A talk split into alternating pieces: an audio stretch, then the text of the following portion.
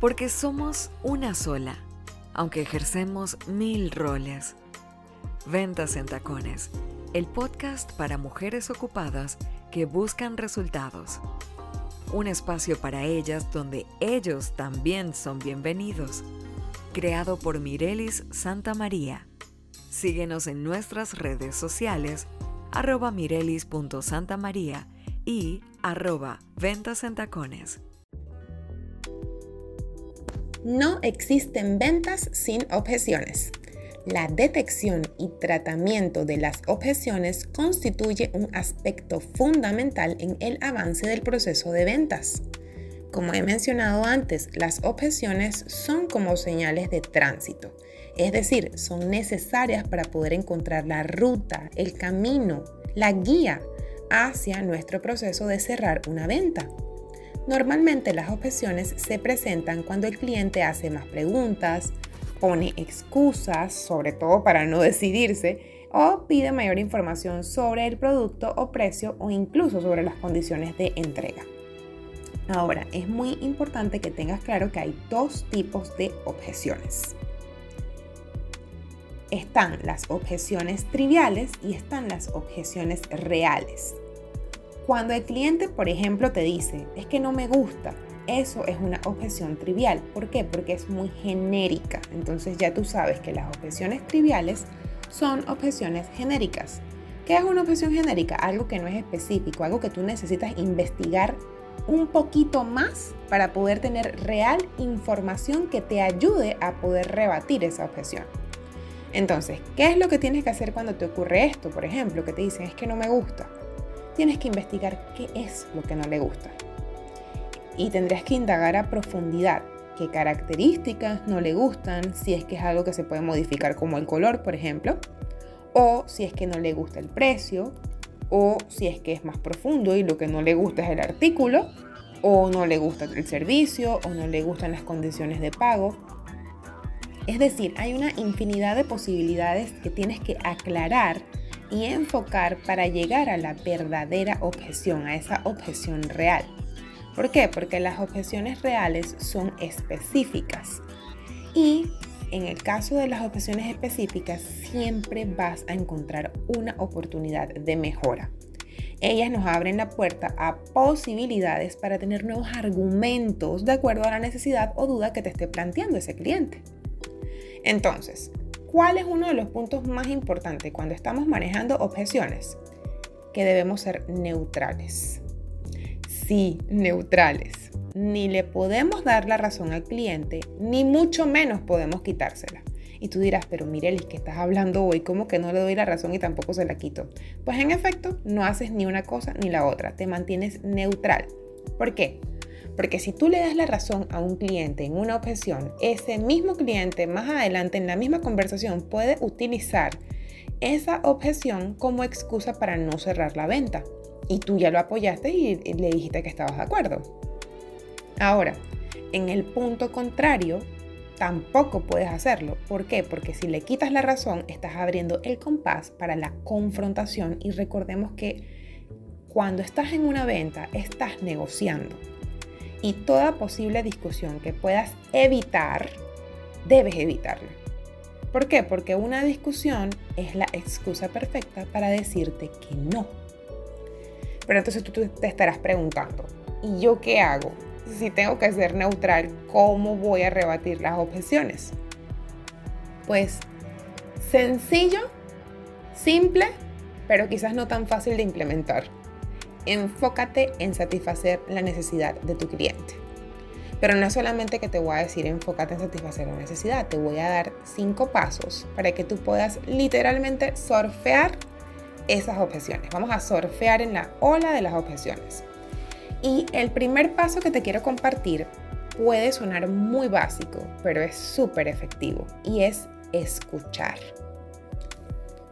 Sí, cuando se trata de objeciones, necesitas escuchar y escuchar con atención, sin interrumpir al cliente, dejándolo hablar y prestando un nivel de atención elevado para poder tomar nota de todas sus necesidades, de todos sus miedos y de todas sus aspiraciones.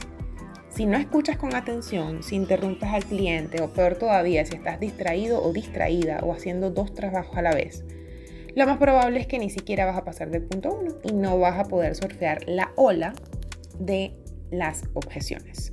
Ahora, el punto 2 en estos pasos para surfear las olas de las objeciones es que tengas muy claro que siempre tienes que preguntar por qué.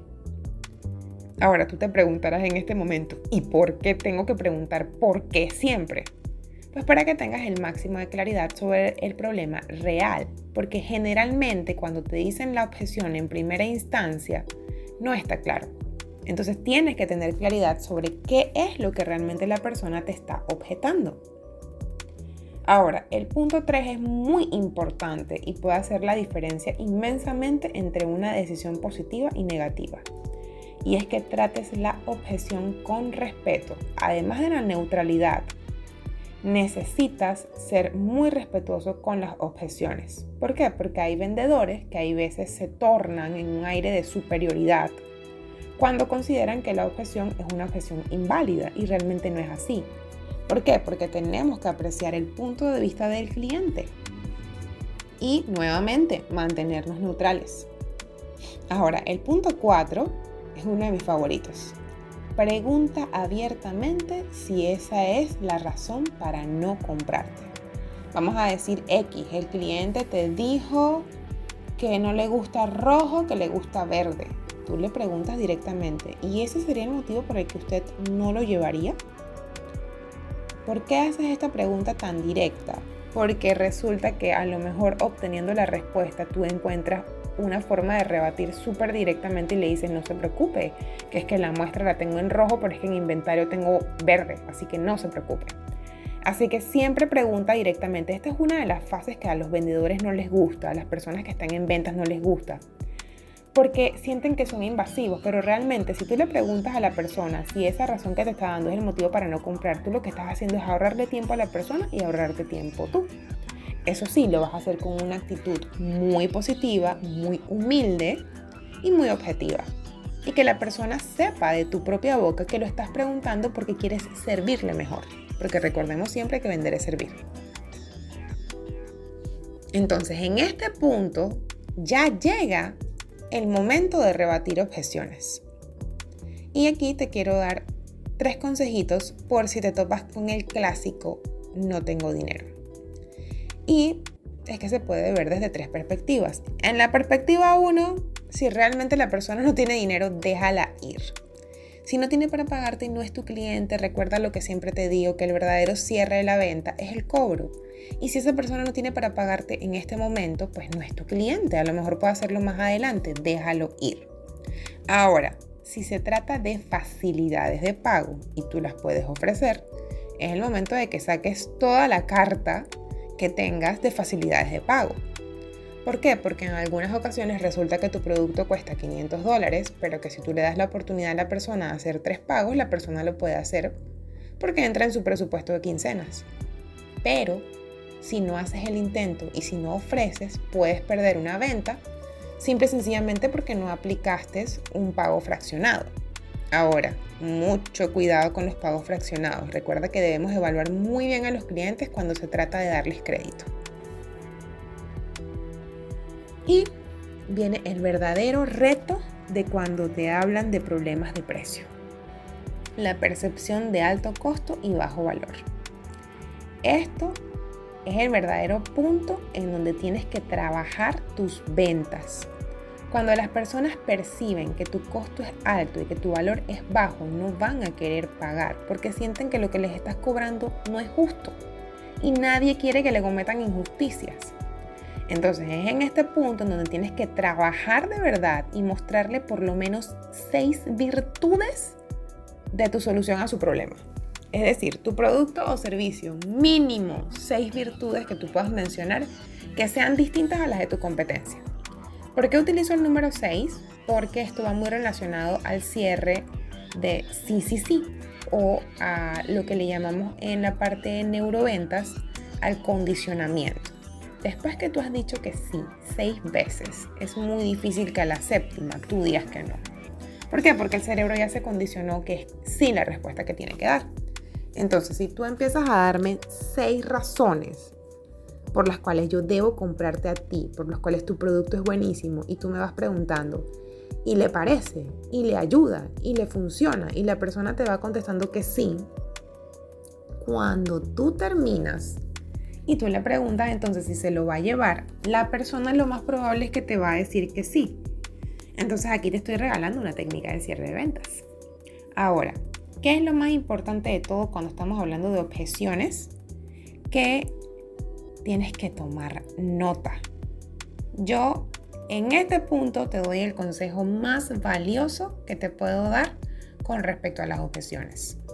Y es que lleves una bitácora. Lleva una bitácora de objeciones porque si tú consideras las objeciones como oportunidades de asesorar a tu cliente en vez de verlas como problemas, vas a tener más posibilidades de cerrar la venta.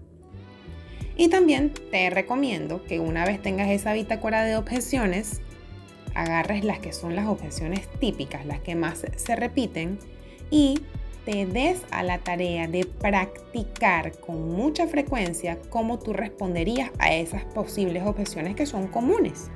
¿Por qué? Porque la práctica hace al maestro y no hay forma de ganar experiencia sin hacer. Entonces, como no es que vas a estar todo el tiempo rebatiendo las mismas objeciones con los clientes, practica las objeciones más frecuentes que tengas registradas en tu bitácora.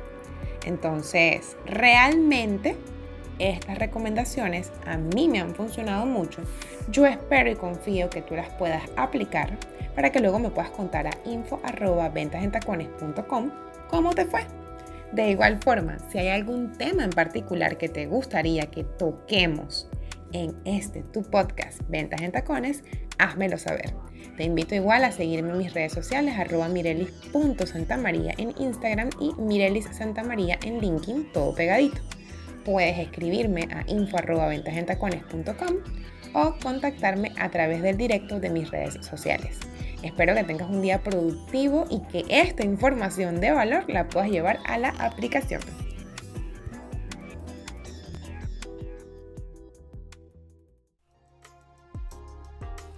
Esto fue un episodio más de Ventas en Tacones, el podcast para mujeres ocupadas que buscan resultados. Gracias por ser parte de nuestra comunidad. Síguenos en Instagram como arroba mirelis.santamaría y arroba ventas en tacones. O visita nuestra página web ventasentacones.com.